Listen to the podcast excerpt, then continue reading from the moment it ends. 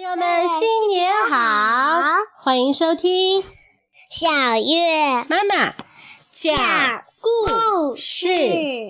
今年是鸡年，我们今天要讲农场里小鸡的故事，和朋友们一起想办法孵不出来的小鸡。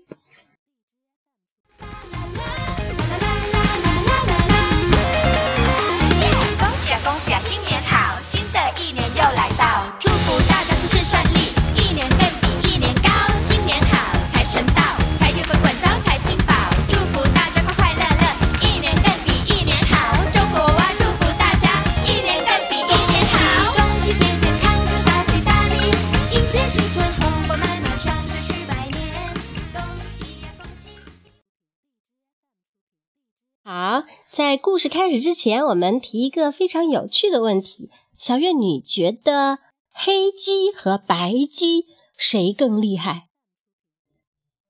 嗯，摇头，不知道。那么我们在这个故事结尾的时候再告诉你答案，好不好？我们先来听故事：孵不出来的小鸡。今天的天气真冷。农场到处都结了冰，农场主福瑞德先生这时候刚给奶牛挤完奶。天啊，实在太冷了！福瑞德一边对牧羊犬帕奇说，一边脱掉靴子，坐在壁炉前烤火。突然，福瑞德的太太珍妮推开门走了进来。母鸡海蒂刚孵出了十二只很漂亮的小鸡。珍妮气喘吁吁地说。现在只剩下最后一个蛋里的小鸡没出来了，呜呜呜呜！帕奇欢呼着。弗瑞德马上穿好靴子准备出门。这时，帕奇已经跑到鸡妈妈海蒂的家门口，他也想看看最后一个蛋里的小鸡有没有孵出来。鸡舍里，十二只漂亮的小鸡依偎在妈妈身边。而鸡妈妈海蒂还蹲在一只鸡蛋上，耐心地等待第十三只小鸡出生。它在干嘛？帕奇问其他围观的动物。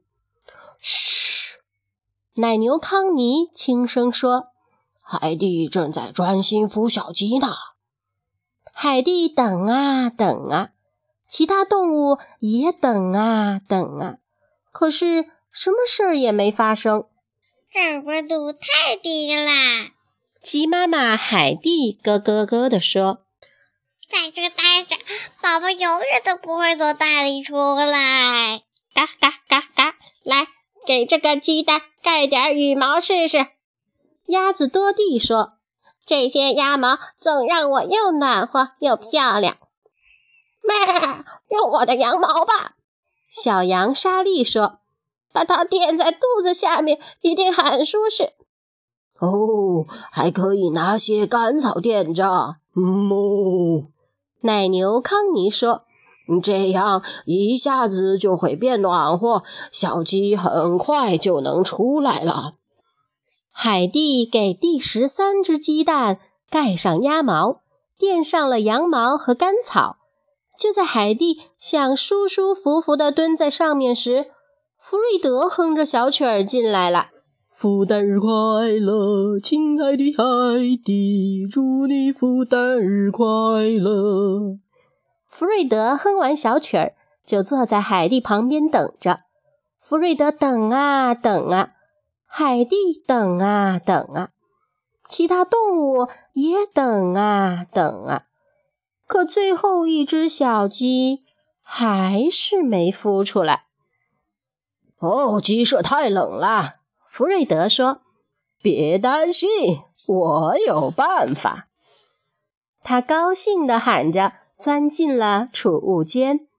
没过多久，里面就传出一阵噼里啪啦的声音。动物们相互看看，纷纷摇摇头。他们不知道福瑞德这次又会弄出什么花样来。别担心，我有办法。过了几分钟，储物间的门开了，弗瑞德走出来，手里抱着一个透明的盒子。我快来看看，弗瑞德骄傲地宣布：“这是超级热能孵蛋器，只要把鸡蛋放进去，小鸡很快就会孵出来了。”放进去喽！弗瑞德一边说，一边把第十三个鸡蛋放进超级热能孵蛋器。大家都睁大眼睛盯着福瑞德的超级热能孵蛋器。福瑞德等啊等啊，海蒂等啊等啊，其他动物也都等啊等啊，可是什么事儿也没发生。周围静悄悄的，只有灯泡发出嘶嘶声。最后，砰的一声，灯泡炸裂了。哦，别担心，弗瑞德连忙说：“换个新灯泡就行了。”说完，他朝屋子里走去。动物们都聚集在海蒂家门口。嘎嘎，得帮帮可怜的海蒂。鸭子多蒂说：“嘎嘎，我们必须想个办法。”他依次看看大家，结果所有动物都在摇头。呜呜呜呜呜！帕奇摇了摇尾巴，他突然想到了农场。最暖和的地方。帕奇冲进屋里时，弗瑞德正坐在壁炉前，膝盖上放着一个箱子，他正在里面翻找着。弗瑞德翻出一个灯泡，随手放进帽子里。看到帕奇进来，他笑着说：“哦，帕奇，你怎么进来了？现在没时间懒洋洋的烤火，我们要想办法孵出小鸡。”帕奇叫了两声，把装着灯泡的帽子拖到了壁炉前。弗瑞德看着帕奇，又看了看帽子里的灯泡。哦，有了！我想到一个绝招。弗瑞德一把抓起帽子，冲出了屋子。弗瑞德用帽子捧着那只鸡蛋，急匆匆地跑回屋子。鸡妈妈海蒂和十二只小鸡跟着他，也走进了暖和的屋子。就放这儿，弗瑞德边说边把帽子和鸡蛋轻轻地放在壁炉前面。大家聚精会神地等待着。